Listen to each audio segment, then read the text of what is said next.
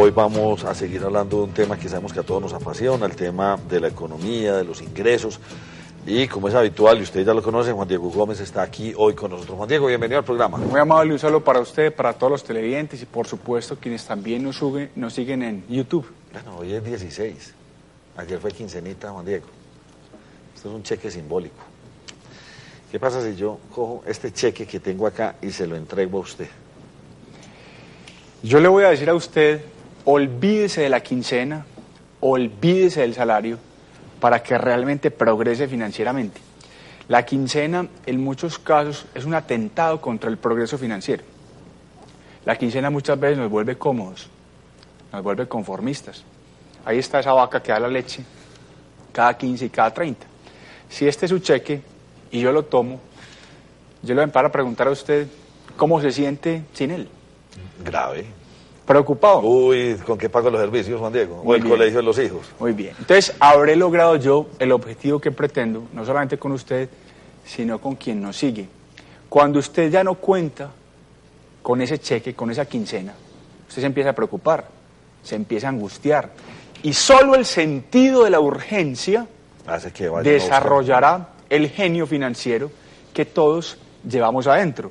Cuando usted ya no puede solamente depender de ese salario, de ese pago regular, habitual, de esa quincena, usted empieza a pensar cómo hacer para obtener más fuentes de ingresos, cómo hacer para utilizar mejor el tiempo, cómo hacer para complementar vía ingresos lo que yo tengo solo vía quincena o vía pago de salario.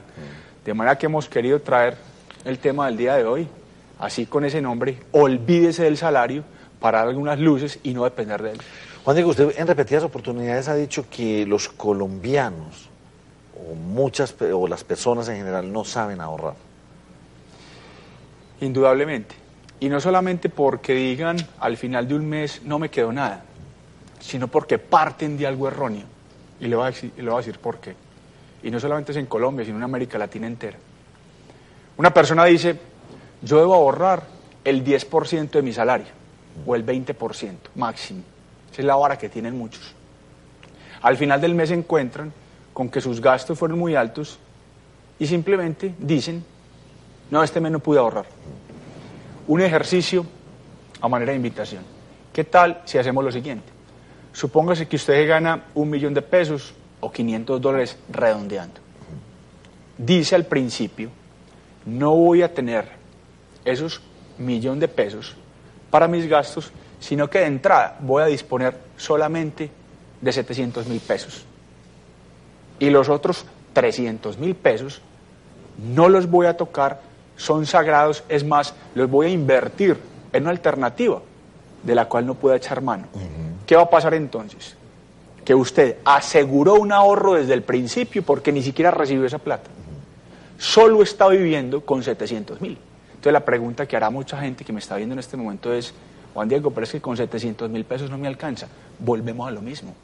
Es que cuando uno sabe que solo tiene esos 700 mil y que ya los otros 300 mil fueron invertidos y son sagrados, se empezará a preguntar qué estoy dejando de hacer, qué puedo hacer adicionalmente, cómo uso de manera más eficiente mi tiempo para no depender solo de esa plata que me está llegando por concepto de salario. Lo que pasa es que cuando uno hace ese ejercicio, Juan Diego, uno se da cuenta que uno tiene una cantidad de gastos ociosos que uno no se da cuenta. Entonces, cuando uno se hace esa limitación, lo que usted está diciendo, tengo tanta plata, voy a guardar tanto, ahí es cuando uno dice, uy, es que yo sí voto plata. Indudable. Uno vota plata, es que cuando uno tiene excedentes, ah, no, entonces, ¿por qué no voy y me compro este ajustico o aquel o esto, lo otro? Sí, Entonces, hay ahí unos, donde empieza usted ya a tener la platica y guarda, y ya se le va volviendo un capitalcito. Es que- Así es, uno no puede subestimar, Nacho, capital alguno. Hay muchas personas que me preguntan a mí, ¿cómo puedo convertir yo mi ingreso, mi salario, mi quincena en ingreso pasivo? De tal forma que algún día esos ingresos pasivos paguen los gastos mensuales que yo tengo. Muy y yo digo, la sugerencia es muy concreta. De cada pago mensual, vaya invirtiendo una parte en activos que generen ingresos. En otras palabras, volviendo al ejemplo de un millón de pesos, yo voy a disponer de parte de él para comprar o unas acciones o unos bonos o meterle plata a un negocio o comprar eh, un apartamento, obviamente a manera de cuotas. Con ese tipo de alternativas yo voy a ir empezando a disfrutar de ingresos pasivos, ingresos que no requieren de mi presencia física para lograrlos y que con el tiempo van a permitir pagar los gastos que hoy tengo. Hay muchas personas que dicen, Juan Diego, pero es que ¿qué activo voy a comprar yo con ese ejemplo de un millón de pesos? No subestime dinero alguno. Albert Einstein decía que no hay poder más importante en el universo que el poder del interés compuesto, plata que genera intereses. Entonces, si yo al principio pienso que eso es muy poquito, el tiempo me demostrará que quizá no era tanto si lo hago de manera disciplinada. Usted me pone a pensar una cosa y es que definitivamente la gente joven no tiene esa, esa, ese pensamiento en la cabeza. Si una persona a los 25 o a los 30 años que empieza a trabajar se pone como meta ahorrar, digamos, esos 300 mil pesitos El 30%, mensuales, por ejemplo. Muy bien. Es que resulta que, que en un año ahorra 3 millones 600, ¿sí? En 10 años ya tiene más de 36 millones de pesos.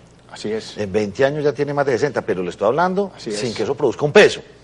Así ¿Sí es, o no? exactamente. Entonces, lo que le estoy- Produciendo es mucho Eh, más entonces, todavía. Produciendo eso es una bola de nieve. Claro. Lo importante es arrancar. Indudablemente. Entonces usted al, al primer año logró meter esos 3 millones 600 mil pesitos, más los intereses, Así es. en caso de que los tenga en una cuenta de ahorro. Pero, pero eh, en caso de que uno sea muy, teme- muy temeroso de arriesgarse. Sí. Imagínese donde uno llegue y diga, bueno, me voy a jugar a, a que esto me produzca. Eso, si uno lo piensa a Eso 20 es o muy 30 años, es un montón de plata. Eso es muy importante. Yo celebro usted lo haya cuantificado. Mire, Nacho, la obsesión de las personas que uno trata de seguir, que son referentes, no es que le incrementen un salario, no es que le den una prima adicional, es que los ingresos pasivos Claro. paguen la calidad de vida que quiere tener. Y esos ingresos pasivos se pueden asemejar a ingresos de portafolio. Hágase de cuenta que sigo con su ejemplo. La persona compra unas acciones y no solamente puede obtener una valorización, sino que tiene unos dividendos. Esos dividendos, que son un ingreso financiero, son de una forma u otra un ingreso pasivo en la medida en que le va a entrar plata sin que necesariamente esa persona esté trabajando pues en una compañía de cemento o en una compañía productora de petróleo. No subestimar capital alguno. Nunca. No subestimar Nunca. capital es que alguno. Usted no sabe lo que son 300 mil pesitos. Por mucha plata que usted tenga, sirve. Eso es muy importante, pero entonces recuerda el mensaje, Nacho, de manera de moraleja. Si le llegó ese millón de pesos o los 500 dólares, el 30%, 150, ni los toco. Y vivo con los 350 Con toda seguridad que sí. Si le hace falta, qué bueno que le haga falta. Empieces a preguntar qué hace desde las 6 de la tarde hasta las 8 de la mañana que vuelve al otro día a su oficina para generar ingresos. Juan Diego, también existen gastos pasivos. Hablamos de ingresos pasivos, pero también existen los gastos pasivos. Hay gastos pasivos. ¿Cómo? Hay gastos que, por ejemplo, yo tengo que pagar mes a mes y que no son discrecionales. Yo me metí en una propiedad, yo tengo unos impuestos que pagar y los tengo que pagar sí o sí. O me metí una suscripción Sí. a una revista y dice que tiene como mínimo un año de permanencia. Yo tengo que pagar esa suscripción, a diferencia de un gasto discrecional. No, no voy a comer tanto en la calle. Vamos a reducir las salidas a comer Es- afuera. es que ese, ese- es discrecional. discrecional, Pero el gasto pasivo es un gasto que va sumando, que va sumando y que va sumando. Hay mucha gente que me dice a mí, Juan Diego, yo parto cada mes con menos 7 millones de pesos porque tengo deuda hipotecaria, tengo que pagar impuestos. Cuando uno tiene ese gasto pasivo, un gasto que de todas maneras se produce, tiene que buscar un ingreso pasivo que lo compense. Si yo tengo, por ejemplo, un pago por una suscripción de 50 mil pesos mensuales, trate de buscar, y hay muchas formas de hacerlo, y en este programa las hemos explicado. Formas o negocios que le produzcan ingresos pasivos y que permitan cancelar esos gastos pasivos. En otras palabras, que por cada gasto pasivo haya un ingreso pasivo que lo pague. Una vez, a manera de anécdota, que los ejemplos sirven mucho, Kim Kiyosaki, la esposa de Robert Kiyosaki, le dijo a él, quiero comprarme un Ferrari. Quiero comprarme un Ferrari, quiero darme ese gusto. Kiyosaki no le dijo, no, pero ¿cómo se te ocurre? Ya tienes otro carro. ¿Sabe qué le dijo? ¿Y qué activo vas a construir para que lo pague? Es que uno tiene que comprar activos, crear activos que le generen ingresos pasivos. Y esos ingresos pasivos que le paguen la calidad de vida que uno quiere tener. No es simplemente decir, no, es que yo no puedo. No, es que eso no es para mí. No, es que yo nací para ser pobre. ¿Quién dijo? ¿Quién dijo? Si la realidad se transforma a diario, si uno es capaz de modificarla, ¿por qué se va a tragar uno ese sapo? Si yo estoy consciente de que puedo generar activos que me paguen los gastos pasivos, ¿por qué no hacerlo?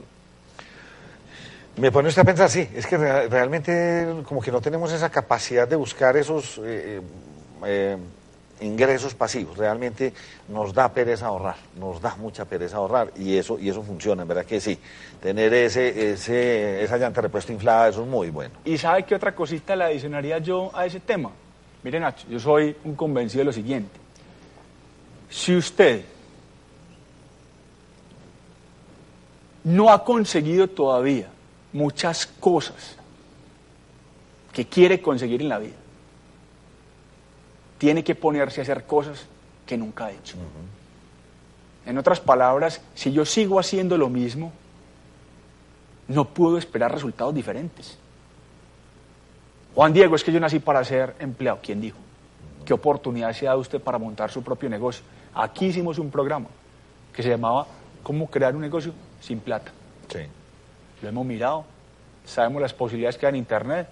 Entonces muchas veces fíjese que la falta de ahorro es también por no haber incursionado en otro tipo de actividades que nos pueden generar más ingresos distintos al salario habitual. Juan Diego, ¿cuál es la fórmula para manejar ingresos versus egresos?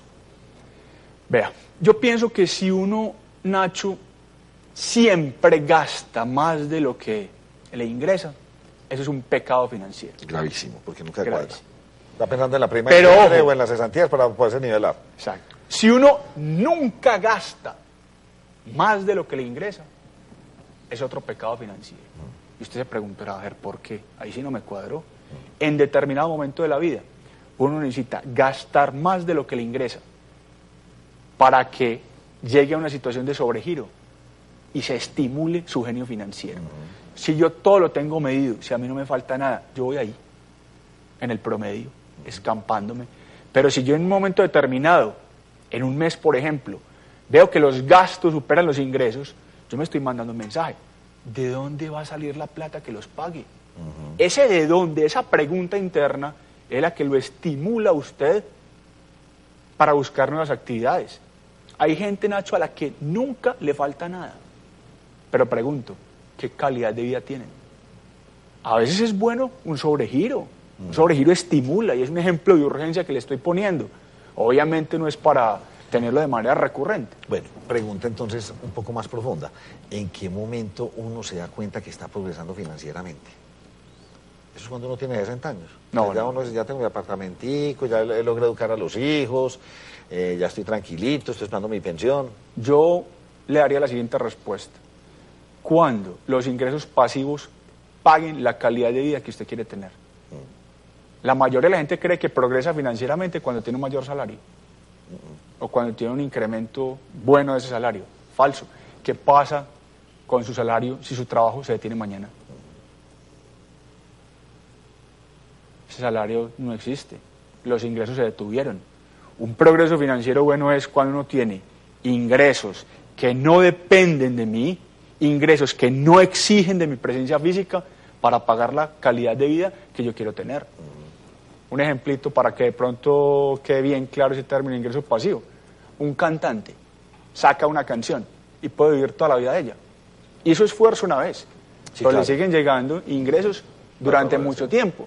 Uno no tiene que estar, como usted bien lo dijo, una frase que me gustó y que ya, sin darle crédito, la uso, detrás del mostrador siempre, para producir un ingreso.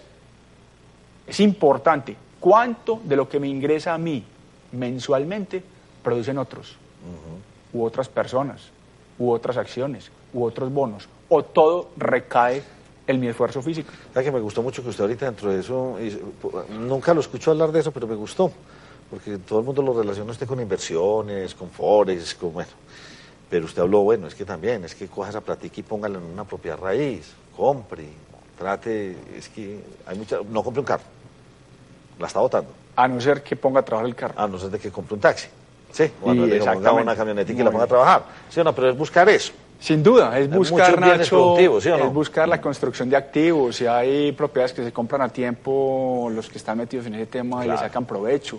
Pero yo soy un convencido, Nacho, un convencido, cada vez más, de la importancia de crear su propio negocio. Sí, señor. Recuerde que el año pasado usted le dije, ojo, en 2012 Invertir Mejor sacará tres nuevos productos. Los sacaremos en el segundo semestre de 2012. Uno de ellos tiene que ver con la opción de que la gente tenga su propio negocio en línea. Eh, Antes de despedirnos, eh, yo quiero saber, la, la riqueza es relativa. ¿Cómo, ¿Cómo se puede medir la riqueza en el siglo XXI? Es que usted se va para Europa y usted a todo el mundo viendo como muy bueno. Pues, aunque están en crisis y todo este asunto, ¿sí o no? Eh, se ven muchos ricos, pero, pero la clase media está muy bien, tranquila, o sea, disfruta lo que tiene. ¿Cómo medir la riqueza? ¿Qué es la riqueza? Yo creo que la riqueza hoy en día se debe medir en tiempo y no en dinero. Por ejemplo, ¿cuántos meses de gastos fijos puede cubrir usted sin tener que trabajar? Hay personas que tienen un capital aparentemente muy alto, pero están llenos de deudas Sí, claro. o de gastos fijos. Entonces, su riqueza en tiempo es nada. Mientras que hay otros que pueden tener menos riqueza desde el punto de vista material, pero tienen unos, casos- unos gastos fijos más bajitos y pueden estar eh, mucho tiempo viviendo con ingresos pasivos. Muy bien, Juan. ¿Cuándo es el próximo seminario? Tenemos Nacho seminario de agosto 27 al 30, presencial en la ciudad de Medellín, inversiones por internet para no expertos. Y recuerde que siempre tenemos online un seminario en invertirporinternet.com, que es un seminario que puede hacer cualquier persona a la hora que quiera, por un espacio incluso de tres meses. Puede incluso repetirlo, descargar los archivos. En invertirporinternet.com, seminario online permanente a cualquier hora. Pero en el seminario de agosto 27 al 30, ya en Medellín, obviamente sí será presencial. Un seminario que vengo dictando desde hace más de 10 años, muy concentrado en los mercados de acciones, tanto nacionales como internacionales, el mercado de divisas o forex y el mercado de commodities, mostrándole a las personas con un lenguaje claro, que lo entiendan, cómo poderle sacar más provecho a ese computador. En el seminario Nacho usted sabe que creamos cuentas de prueba, son plataformas en español, llamo a la gente de la mano como para montarle pues competencia a productos tradicionales en los cuales ha invertido durante mucho tiempo la gente sin realmente verle un importante. De manera que está abierta la invitación, repito, agosto 27 al 30 en la ciudad de Medellín, seminario presencial, inversiones por internet para no expertos. Ahí pueden ver en la página web todos los testimonios, la forma de pago, los temas en invertirmejor.com. Me le llevo mi cheque otra vez. Bueno, listo, pero acuérdese lo que hablamos hoy aquí. Sí, sabe que bien interesante. Eh, dicen por ahí que uno debe ahorrar el 30% del salario. Sí. Así es. Si no puede con el 30, pero haga un intento, arranque con el 5, con el 10, o sea, de un millón de, de pesos, entonces guarde 10 mil, pero, pero, pero, pero den ese paso. Ese paso hay que darlo una vez en la vida. Haga el ejercicio, guarde ese 30% como mínimo. Pero no precisamente bajo el colchón, señores. Exactamente. En algo que Olvídese produzca, de así él. sea poquito porque les hasta que tenga el capital para allá dicen a, hacer algo bien Así interesante. es. A usted, a Juan Diego, pues muchas gracias. A usted a usted. para que continuemos en compañía muy masculina.